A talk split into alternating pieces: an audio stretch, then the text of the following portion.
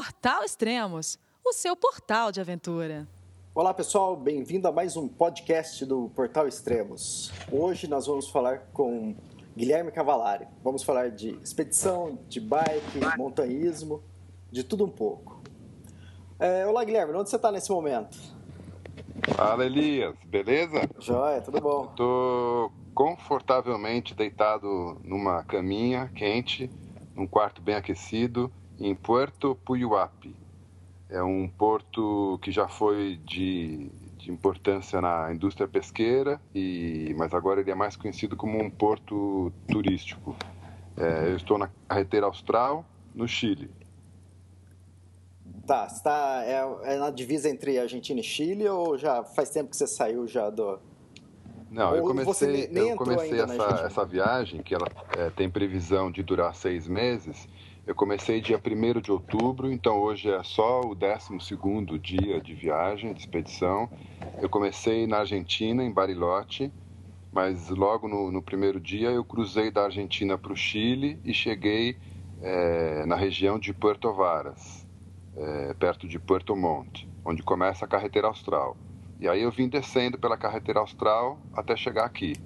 Então hoje é o 12 dia de expedição mas é na verdade os, eu fiz acho que seis ou sete dias de, de pedal, pedalei uns 420 mais ou menos é, quilômetros, é, mas eu estou no Chile desde o primeiro dia da expedição, que eu cruzei da, da Argentina para o Chile, mas eu vou voltar para a Argentina e vou entrar no Chile e vou sair, vou voltar para a Argentina muitas vezes nesse nesse semestre.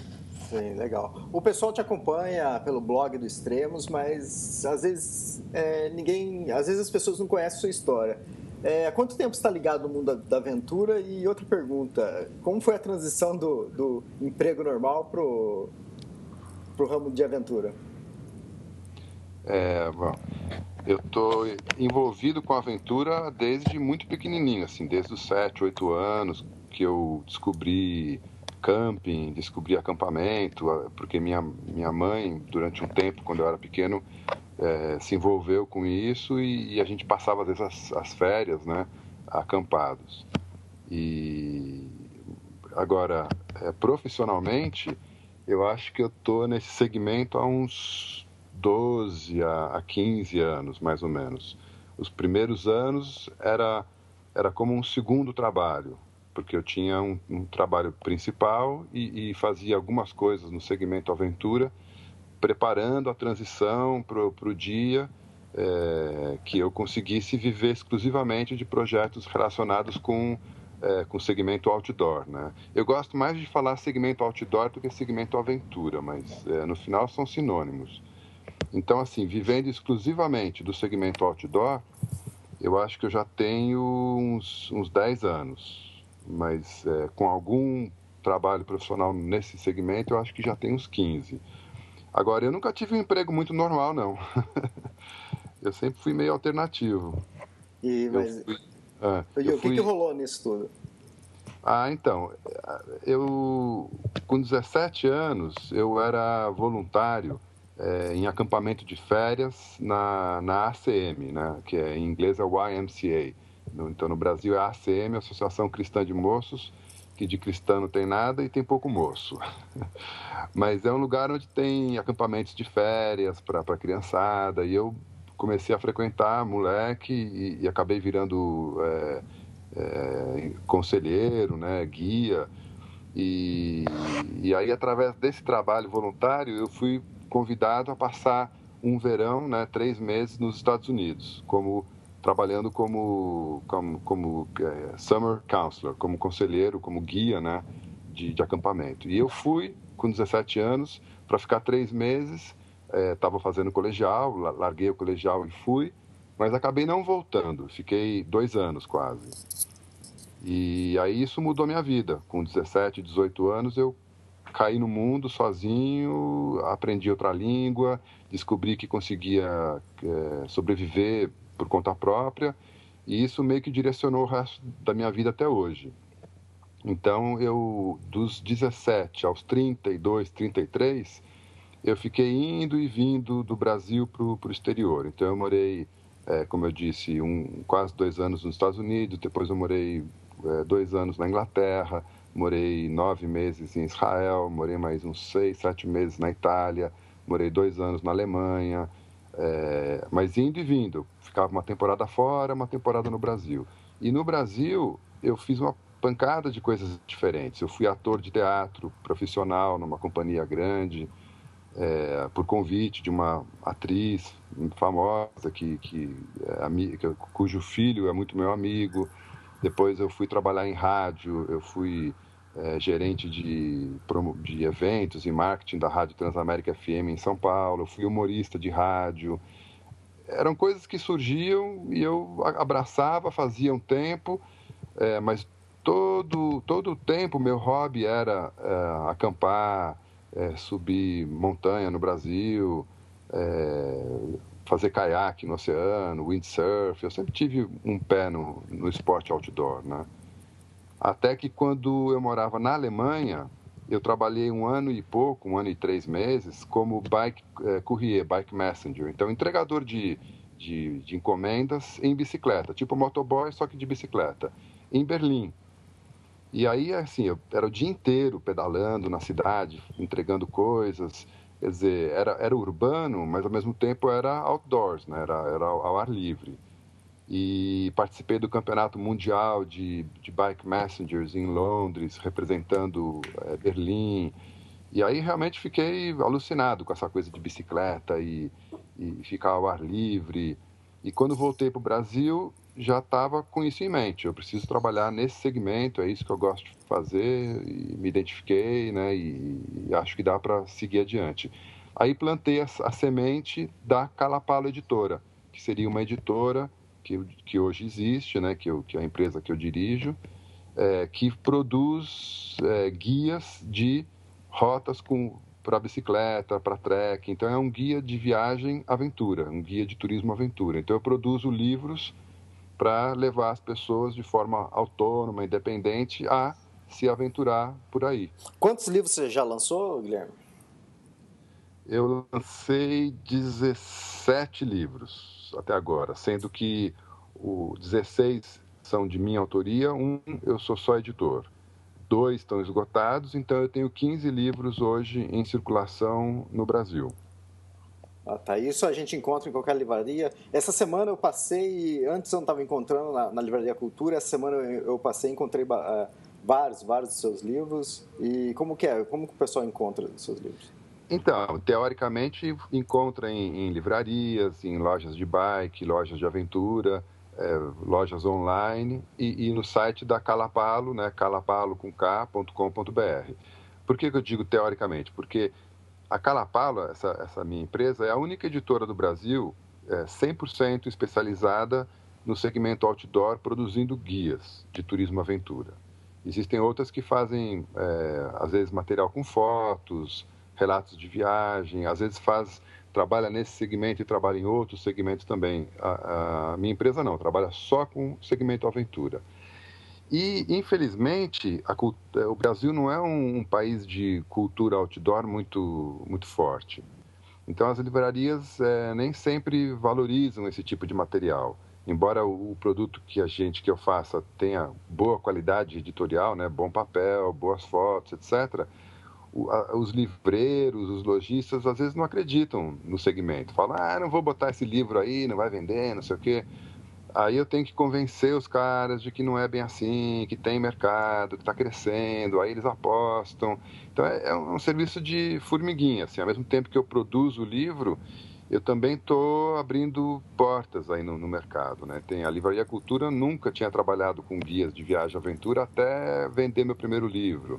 Agora eles estão mais abertos para isso. Mas ainda é um trabalho de, de exploração, sabe? De abrir mercado. Certo. É, você também passou pela aventuriação, né? E falando nisso, também queria fazer uma outra pergunta. É, acho que pouca gente sabe, mas você também fez parte é, de uma, da história do montanhismo brasileiro. É, de uma forma diferente, mas é, você fez, é, participou daquele, daquela confusão que teve na época do Niklevix, o pessoal acusando ele. Como, como foi isso, Guilherme? Essa, essa, história você tirou do fundo do baú, hein? É, essa, essa história eu acabei descobrindo, quer dizer, a gente já tinha amizade já fazia tempo e eu não sabia dessa história. E foi pesquisando na internet que eu, que eu vi a sua matéria da, da Ação e aí fiquei conhecendo. É, então, eu preciso até, eu preciso até fazer um esforço aqui de memória para não, não errar na, na informação, porque faz bastante tempo já. Então, como você disse, eu é, nessa transição entre. É, assim, é, eu dei aula de inglês também bastante tempo. Uma das coisas que eu fiz no, no Brasil, é, nas épocas que eu voltava do, do, do, do exterior, é, era dar aula de inglês, porque era uma coisa que eu começava imediatamente, dava uma graninha legal e eu vivia. E aí iam surgindo outros projetos, como esse de ser ator, como trabalhar em rádio, e eu também abraçava. Mas é, numa época que eu estava dando aula de inglês, e, e eu produzia uns artigos que eu oferecia para várias, várias publicações, não só no segmento aventura, mas eu vendi matéria para o jornal Estado de São Paulo, vendi matéria para a revista Viagem e Turismo da Abril, até hoje ainda de vez em quando vendo alguma coisa. Era, era, era a forma de, que eu encontrei de, de me manter é, profissionalmente ativo no segmento outdoor mas não depender disso exclusivamente para viver, porque era começo de carreira, não dava, né? Então, e nessa história eu vendi algumas matérias para a revista Aventuriação. É, vendi uma, vendi duas, vendi três, daqui a pouco eu estava vendendo matéria para todas as edições da revista.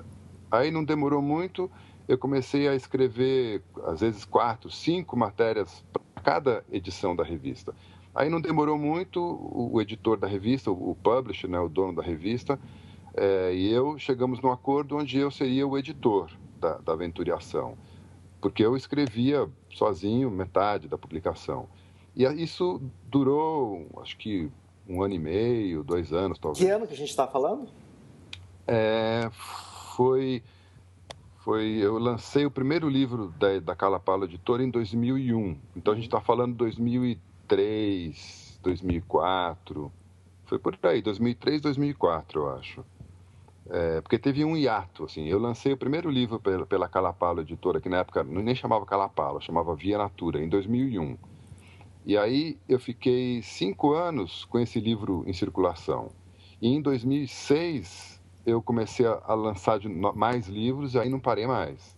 Então entre 2001 e 2006 eu só tinha um livro em circulação é, e fazia trabalhos para terceiros, né, para outras editoras. Então, nessa fase, eu fui editor da Aventuriação.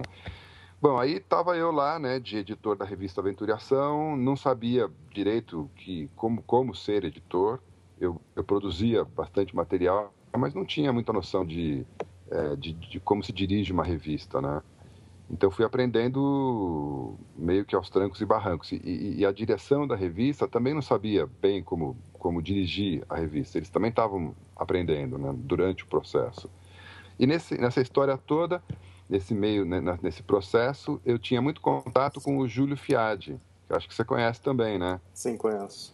É, o Júlio foi o primeiro brasileiro a, a chegar no Polo Norte e no Polo Sul, caminhando o último grau de, de, de latitude e escreveu um livro bacana, acho que chama Entre Dois Polos, e uma das coisas que eu fazia para aventuriação era, era que eu faço até hoje, agora para o meu blog, é ler, ler livros e escrever resenhas, porque eu gosto muito de ler.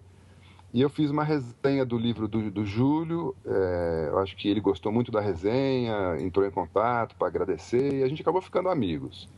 Aí um dia eu estou lá na, acho que em casa, e ele me liga e fala: pô, amanhã o Niklevix vai dar uma coletiva de, impren de imprensa para falar do projeto, acho que era de escalada do, do, Maca, do Macalu, não sei, uma das montanhas acima de 8 mil lá do, do Himalaia, né?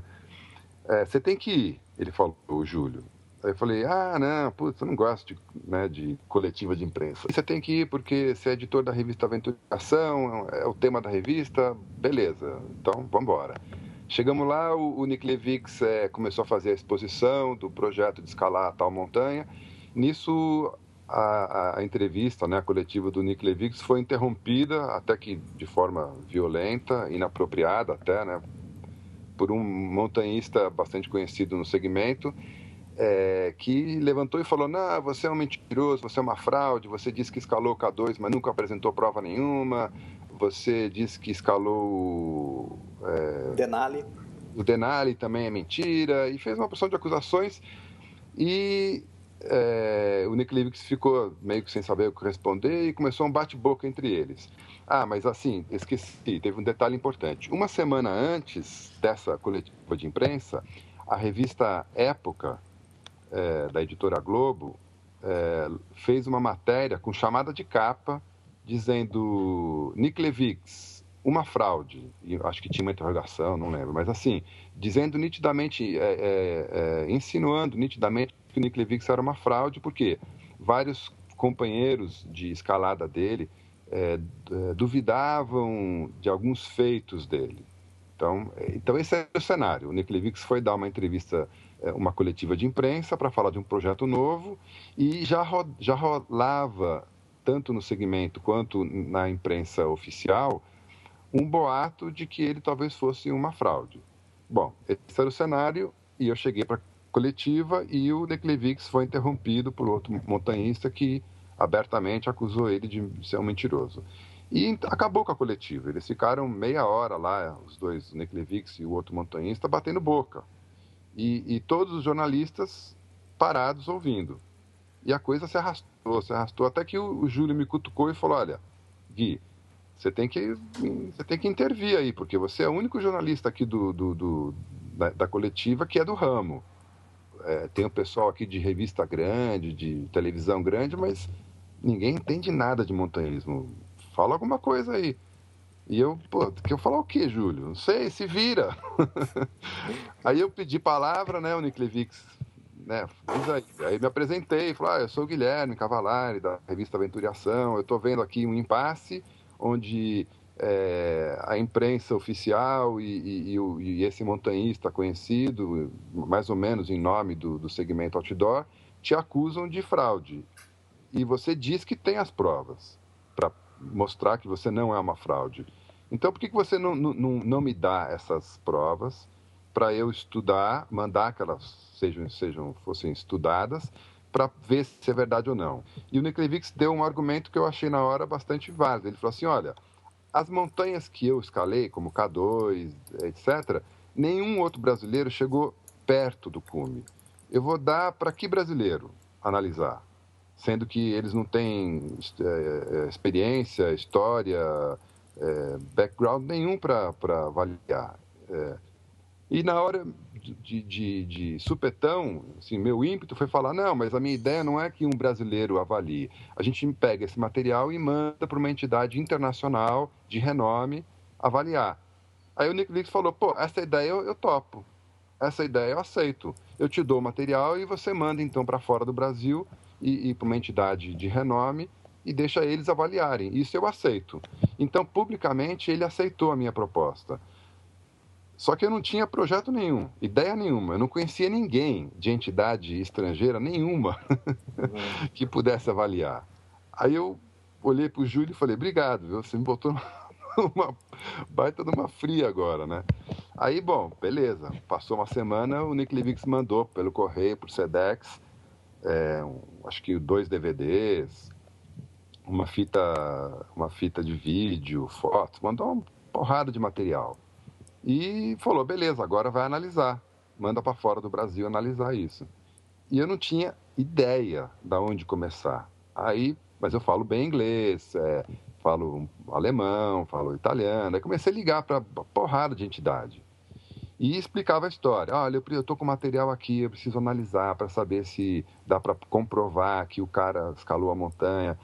E todo mundo me dizia: não, não, eu não quero esse pepino, não, é meio encrenca, não sei o quê. Até que eu estava quase desistindo, eu liguei para os Estados Unidos e falei lá no, no, American Alpine Club. E consegui chegar no, num, cara, num cara que era o diretor de expedições do American Alpine Club. Eu nem lembro o nome mais do cara. E expliquei para ele a história e ele começou dizendo assim: Olha, eu não vou pegar esse pepino porque isso aí é uma encrenca, é difícil provar e, e fica uma situação constrangedora, etc. Aí eu falei: Puxa, que pena, né? Porque eu, o escalador em questão, né, que estão duvidando dele, ele é um cara conhecido, profissional, e ele está perdendo os patrocinadores, é, a, a, imprensa oficial já está chamando ele de fraude. Assim, acabou a carreira dele. É, só fazer um parênteses, é, com quem você entregou o material foi o Charlie, Charlie Macy. E, isso, e era isso. exatamente para certificar se ele tinha, é, se o Nick Levix tinha chegado ao cume do McKinley, do K2 e do Cartens. Exatamente. Você tem a memória melhor que a minha. Não, eu, eu tenho acesso à internet aqui, eu tô vendo. Bom, é isso mesmo, Charlie. Aí eu, aí eu contei pro Charlie, falei, bom, porra, uma pena que você não quer pegar esse, esse, esse pepino, porque o cara, o escalador aqui, o Nick Levix, ele acabou a carreira dele. Bom, quando eu falei isso, do outro lado da linha, o Charlie subiu pelas paredes. Ele falou: Eu odeio essa imprensa marrom, essas revistas semanais que ficam falando de montanhismo, mas não entendem nada do assunto. Eles quase destruíram a vida de um amigo meu também, caluniando ele. Me manda esse material agora que eu vou analisar. Uhum. eu, ufa, encontrei, né? Bom, e o cara era diretor de expedições do American Alpine Club. Ele já tinha pessoalmente escalado o K2 e, e, e, o Denali, só não tinha escalado o Carstens. E aí eu peguei no dia seguinte, meti num, num FedEx e mandei tudo para ele. E aí ele falou: Não, me dá duas semanas que eu analiso tudo. Joia. Passou uma semana, duas, eu. E aí, Charlie? É, analisou? Ele, ah, cara, tá mais difícil do que eu imaginava, eu não quero fazer sozinho, eu coloquei mais um amigo para me ajudar. Ah, me dá mais duas semanas. Aí passa tudo bem. Mais duas semanas eu ligo, e aí, Charlie? Olha, eu chamei mais um. Tem um depoimento em italiano, eu chamei um amigo italiano para me ajudar, já são três analisando. Eu, caramba, o negócio não anda. Bom, no final das contas, ele demorou quase dois meses para analisar, juntou uma equipe de, sei lá, acho que cinco ou seis montanhistas, e os caras é, debruçaram em cima do material do Neclevix e estudaram a fundo e no final das contas, o Charlie me mandou uma carta timbrada do American Alpine Club, em inglês, óbvio, dizendo: Nós analisamos com muito cuidado cada detalhe e estamos 100% satisfeitos com o material apresentado. Não temos dúvida de que o senhor Valdemar Niklevix chegou no cume do K2, do, do Carstens e do Denali. Ponto final. Eu peguei esse material e publiquei na revista Aventuriação e contei toda a história dessa novela que eu estou resumindo para você. Isso foi uma matéria, uma matéria de capa da, da revista. Isso foi a edição 105 de março de 2003. Isso, isso mesmo. E aí teve uma baita repercussão, é, positiva e negativa, porque é, o Nick Levix ficou, obviamente, muito é, satisfeito, muito agradecido, escreveu até artigos no, no blog dele, agradecendo né, meu, meu empenho, trabalho, etc. Mas aí eu fiquei muito surpreso. No segmento é, outdoor, na, na, no, entre os montanhistas brasileiro, tava, brasileiros, é, o Nick Levix já tinha sido julgado e condenado. Uhum. Ele já era uma fraude. Uhum. E ele era o Judas do, do, do, da, da, da, da, temporada. Então, o hobby geral era vamos malhar o Nick Levix, né? Aí, de repente, vem um cara, aparentemente do nada, né? Eu, vai lá e fala que o cara não é uma fraude. Como que é isso? Bom, eu ouvi um monte de desaforo, recebi e-mails super agressivos dizendo, sabe, você não, quem é você para julgar? Eu não joguei nada. Eu mandei tudo para os Estados Unidos, para o American Alpine Club. Eles julgaram. Eu só fui, fiz o trabalho de mediação. Mas isso me, me deixou em, em alerta, entendeu? Eu percebi como o segmento eh, era preconceituoso no Brasil, é, bairrista, é, e até é, excludente, né? Assim, por que, que eu, não, eu não poderia, enquanto jornalista, fazer uma matéria sobre montanhismo? Né? Por, que, por que não, né? O que? O cara tem que escalar, é, tem que escalar o K2 para escrever sobre montanhismo? Não é bem por aí, né? Mas tudo bem. Esse foi o, o resumo dessa experiência. É. Mas para é. mim foi muito legal, porque eu aprendi muito com isso. Uma época muito conturbada para o montanhismo. E eu lembro que eu fui na Adventure Sports Fair e o Nick Levix estava com uma palestra que estava falando sobre o K2, sobre os livros dele. E, e, aconteceu a mesma coisa, exatamente o que você falou. Ele foi interrompido, houve um bate-boca, o pessoal acusando ele, incriminando ele, né? E ficou feio, foi, foi terrível. E aí foi até obrigado a interromper a palestra. Mas é interessante depois, agora, depois de muitos anos, saber que, que você fez parte daquela época. Nessa, nesse momento conturbado do montanhismo, como você colocou, eu entrei em cena para tentar ajudar a esclarecer, não para jogar, jogar mais lenha na fogueira. Então, de um lado, você tinha eu tinha o Neklevix que dizia ter provas das montanhas que escalou, mas não apresentava as provas. Do outro lado, tinha toda a comunidade do montanhismo e a imprensa oficial acusando o cara de fraude e ninguém chegava a lugar nenhum. A minha proposta foi: tá bom, pega as provas e manda analisar por montanhistas mais competentes do que todo o grupo de montanhistas brasileiros.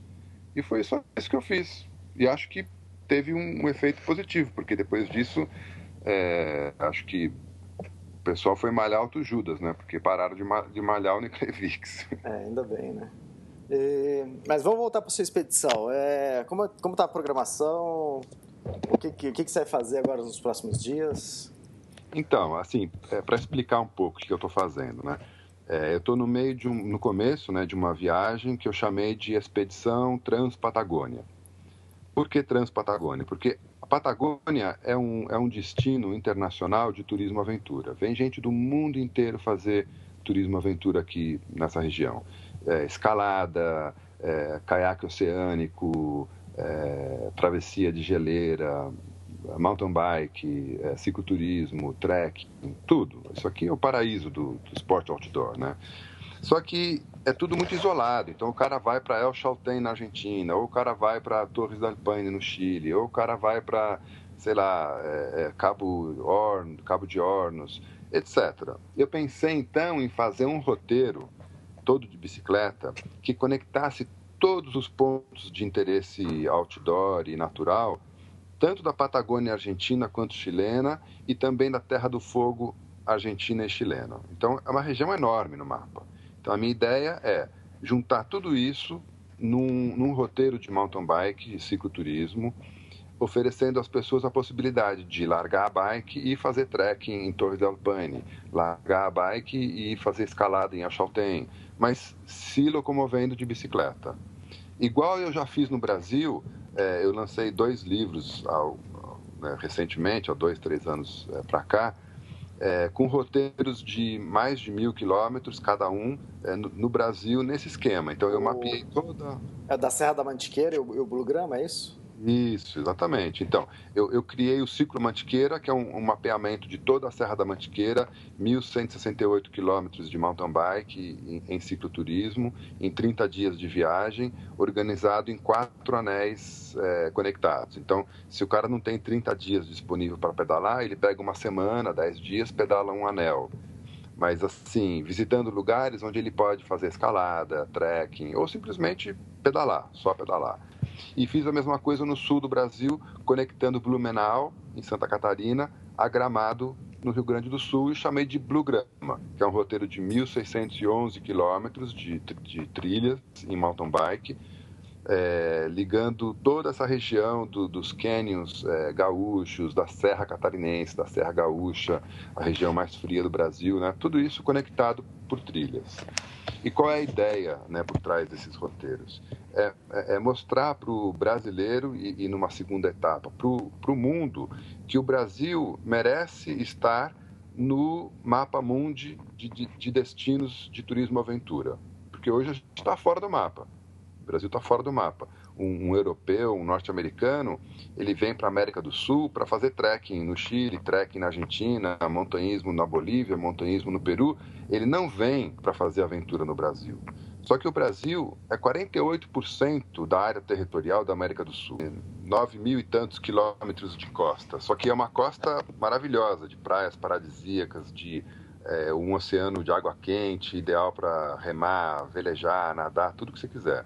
O Brasil tem 9 milhões e 500 mil, se não me engano, quilômetros quadrados de área territorial. Só que 90 e tanto por cento da população brasileira vive na costa. Então, o interior do Brasil é despovoado e não tem grande infraestrutura. Isso, é, por um lado, é ruim. Mas para o nosso segmento outdoor, o que, que significa um país gigante com pouca estrutura? Significa trilha. A gente tem trilha que não acaba mais. Nós somos um país de trilha. Essa é a nossa vocação. Então, e, e é por isso que eu fiz já é, 13 livros intitulados Guia de Trilhas, porque eu acho que essa é a vocação do Brasil. É, por que, que o, o Brasil é, é, é, tão bom no surf? Porque a gente tem tanta costa. Por que o Brasil é medíocre em, em snowboard? Claro, a gente não tem montanha nevada, né? É, a mesma coisa a Suíça, porque a Suíça é boa em esqui, em alpinismo e é ruim em, sei lá. Em surf. Em, é, em surf, porque é a vocação. Então, a nossa vocação é trilha. E eu invisto nisso. Então, esses roteiros que eu desenhei é para mostrar para o mundo que, pô, você está falando em trilhas, vem para o Brasil. O Brasil é o paraíso. E é mesmo, eu acredito nisso. A gente consegue pedalar o ano inteiro no Brasil. Não tem, a gente não tem inverno. Nosso inverno é uma piada. Eu tô, a gente está aqui no, no começo, vai começar o verão aqui na Patagônia. É, tá todo mundo dizendo que tá quente, quente, quente. E realmente está mais quente do que normal, mas tá igual o dia mais frio lá em São Paulo, ou Brasília, então, assim, é um, o Brasil é um país abençoado, né? Nesse, nesse aspecto de, de, de tempo e, e, relevo, etc. Então, meu trabalho é esse: é, é, é desenhar rotas e incentivar, inspirar, em, em particular os brasileiros, a fazerem mais aventura. Cortou não? Não.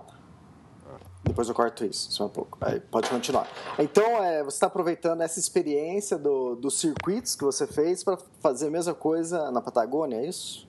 É, é isso mesmo. Eu estou pegando a experiência que deu certo nos livros que eu lancei no Brasil para me aventurar num livro internacional. Só que esse projeto do, do da expedição Transpatagônia, diferente dos, dos, dos projetos anteriores, eu não quero que desse, dessa viagem de seis meses e, mais ou menos 7 mil quilômetros de mountain bike, mais uns 500 ou 600 quilômetros de trekking que eu vou fazer, eu não quero que disso saia um guia de, de turismo aventura, um guia de trilhas.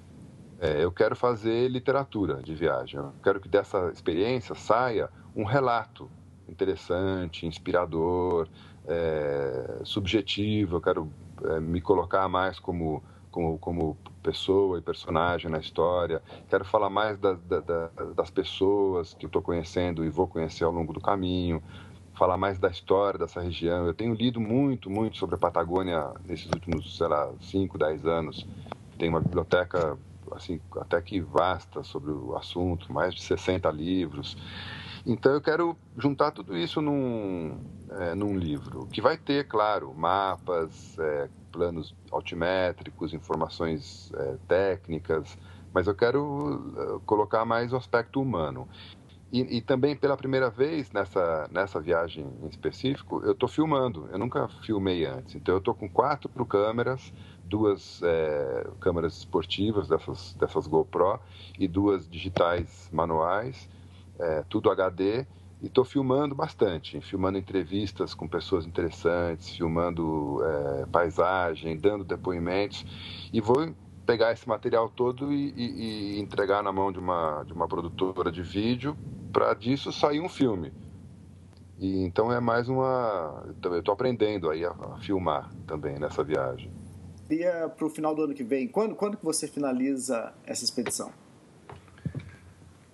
Então, eu, eu termino a expedição, é, meu, minha data limite é 31 de março próximo. Então, aí volto para o Brasil no começo de abril e começo a escrever esse livro, esse relato de viagem, que vai ter mapas etc., planos altimétricos, vai ter material técnico, mas vai ser um relato de viagem. E entrego o, o material em, em áudio e vídeo para uma produtora profissional transformar isso num filme. Então, espero que para o fim do ano eu tenha tanto o livro quanto o, o filme prontos para apresentar para o público brasileiro. Ah, muito bom. É, esse vai ser o seu primeiro livro de relato, é isso? Ou você já tem algum outro?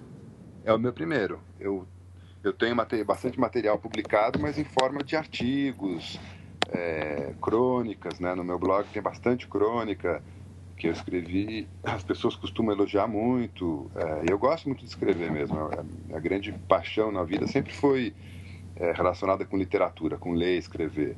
Fazer guias de, de, de trilhas, fazer guias de turismo-aventura me satisfaz, é, mas não plenamente. Eu gosto mesmo é de trabalhar a palavra escrita, essa, essa é a minha paixão.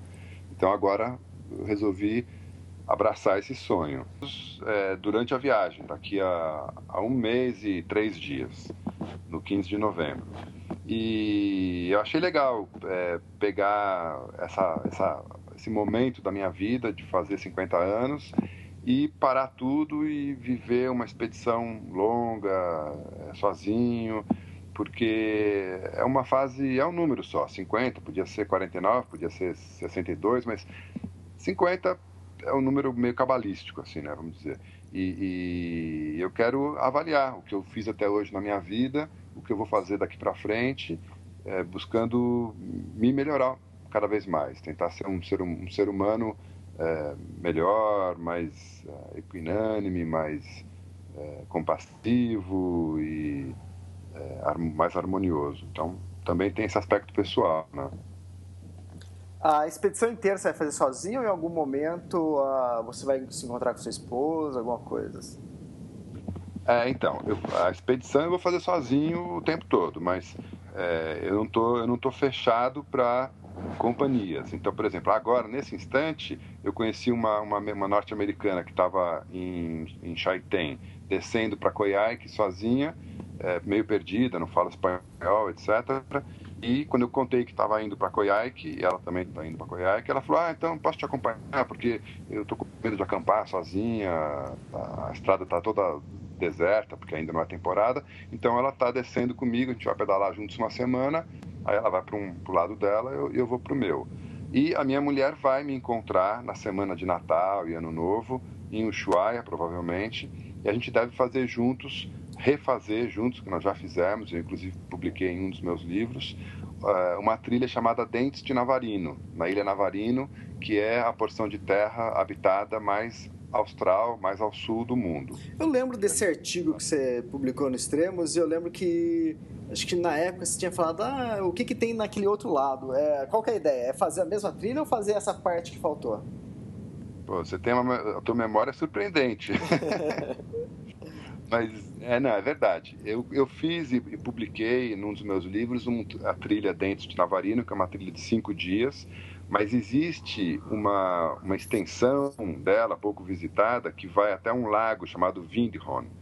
Desse lago, você tem uma baía que é pouquíssimo conhecida, onde dizem até que tem um, cemitério de baleias, e em frente dessa, dessa baía já está o Cabo de Hornos, já é o fim, a última pedra é, do continente sul-americano. Depois disso é o Mar de Drake e já vem a Península Antártica. A minha intenção é, além de fazer os cinco dias dentro de Navarino, eu quero descer até o Lago Windhorn, quero dar a volta ao lago é, e avistar do mais do ponto terrestre mais perto possível o Cabo de Hornos. Então, é, é, é, é o Dentes de Navarino, porém com, com uma extensão esse roteiro de trekking é um entre sete ou oito que eu vou fazer ao longo do caminho. Então eu vou, eu vou refazer pela terceira vez é, Torres del Paine, mas eu não quero fazer o normalzinho que todo mundo faz. Eu quero explorar uns lugares que quase ninguém vai, etc. Inclusive quero ver se eu consigo entrar em Torres del Paine pelo norte, ali, ali por Dixon, pelo refúgio Dixon. Tem o rio, é, o rio Dixon que passa ali e tem um cabo de aço que eu, que eu já fotografei, né? Eu sei que tem. Então eu quero ver se eu, se eu consigo chegar de bicicleta por ali e atravessar é, para Torres del Paine pelo Cabo de Aço e entrar pelo parque pela Porta dos Fundos, entende? E mesma coisa em El Chaltén, é, Cerro Castilho, é, tem várias, vários roteiros de trekking que eu quero fazer nessa viagem que são, eu chamo de o lado B, sabe? É o lado B do trekking é, mais conhecido. É aquele pedacinho que quase ninguém vai, quase ninguém conhece. Então esse é um outro tempero dessa, dessa expedição. Muito bom. É, quantos, é, quantos quilos você está levando de equipamento? Quanto está pesando sua bicicleta, tudo? É, então, inclusive está até no, no, no, no, meu blog, né? no, no blog da, do Calapalo. Eu pesei com balancinha digital cada, cada cadarço de, de sapato que eu estou levando. Então eu estou levando 51 e pouquinho, não chega a 52 quilos, tudo, tudo, tudo. É, só que parte desse equipamento é, eu, eu, deixei lá no, no, marco zero da viagem, que foi Bariloche, que assim, a mala bike, onde a, a, a bike veio embalada, ficou lá. Então, é, de equipamento dentro do trailer, eu acho que eu tô com 26 quilos, se eu não me engano.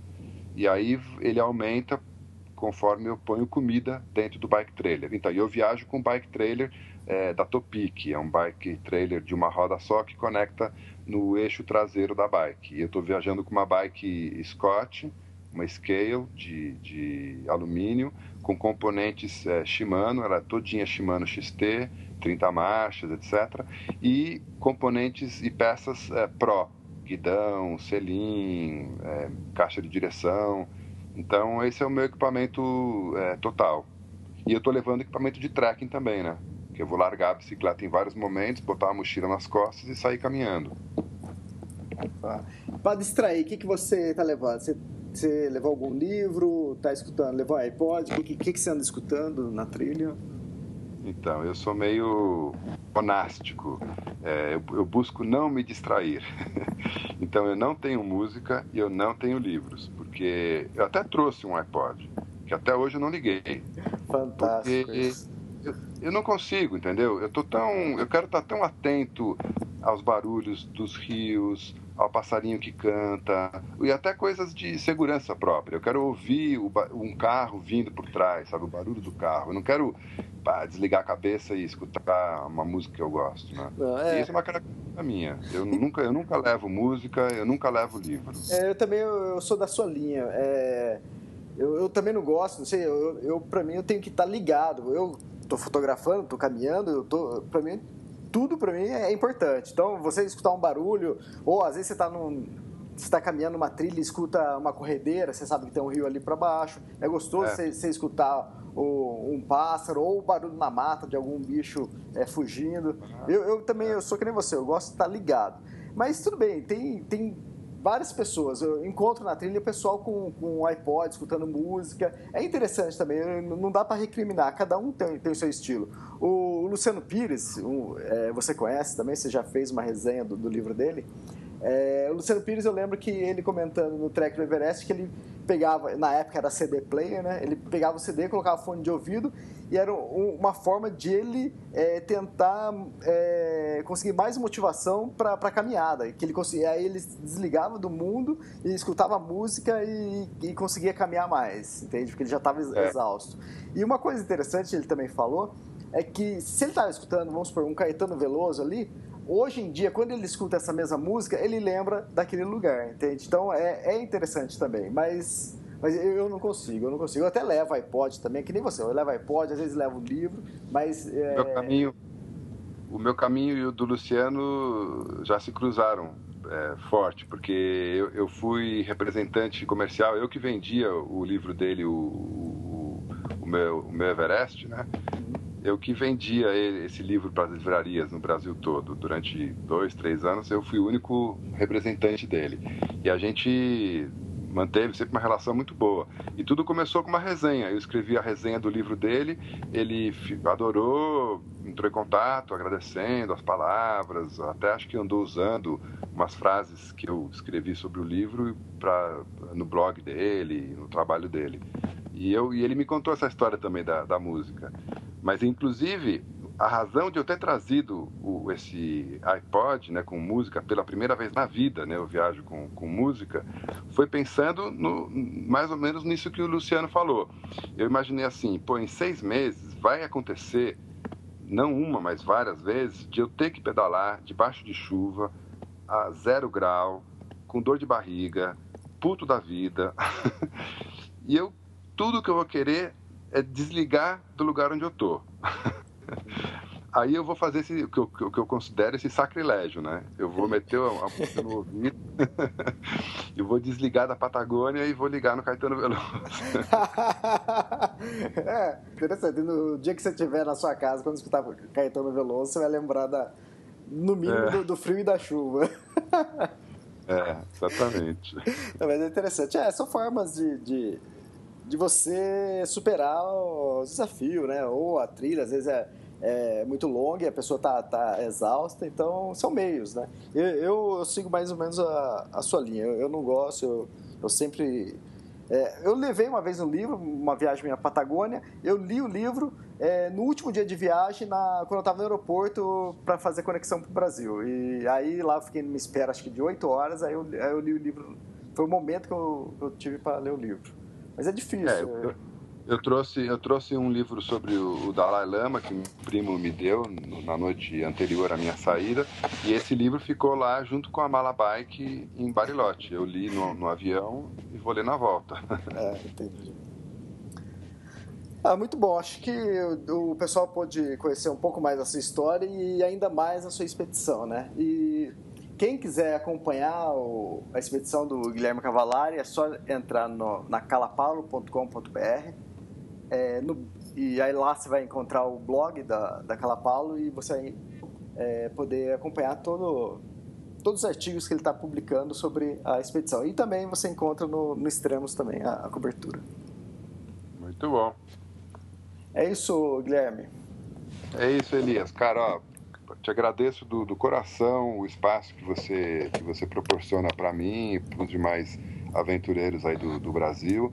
Eu acho que teu trabalho é muito importante, é um trabalho de muita solidez, de muita transparência e te desejo todo o sucesso do mundo, que você prospere bastante, porque o teu sucesso respinga na, na gente aqui, nos aventureiros que estão batalhando aí para o segmento crescer no Brasil. Ah, legal. Com, e com certeza daqui, quem sabe, daqui um mês a gente volta a gravar um novo podcast e você com, com muito mais história para contar. Hein? Perfeito. Legal, então tá. Valeu, pessoal. Obrigado por acompanhar mais um podcast do Extremos. A gente se vê em breve. Até mais. Tchau, tchau. Tchau da Patagônia.